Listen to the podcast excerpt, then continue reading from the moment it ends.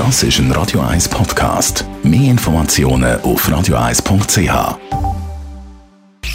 Die Sprechstunde auf Radio 1. Ja, es ist die Vorweihnachtszeit, das heisst Zeit vom Husten, Nüssen, Schnitzen. Radio 1 Arzt Dr. Merlin Guggenheim, wir gehört ja immer mal wieder, ja, da brauchst du Vitamin C, mehr Vitamin C musst du nehmen. Hilft das wirklich gegen die Verkältung? Äh, jein. Für die Normalbevölkerung, und da dazu gehören die meisten Leute, die uns jetzt zulassen, ist das schlicht falsch.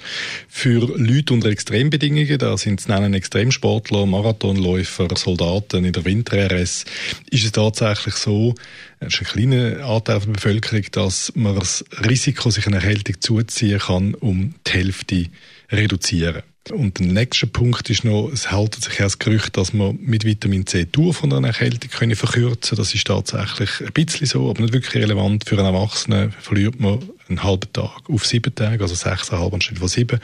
Und bei Kindern ist es äh, sechs Tage anstelle von sieben Tagen, wo man dann verkältet ist mit dem Vitamin C. Aber warum haben denn so viele das Gefühl, dass äh, das Vitamin C vor einer Verkältung schützt?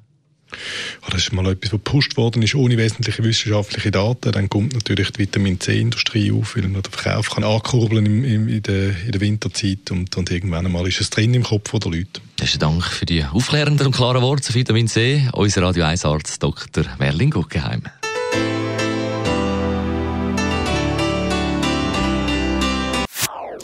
Das ist ein Radio 1 Podcast. Mehr Informationen auf radio1.ch.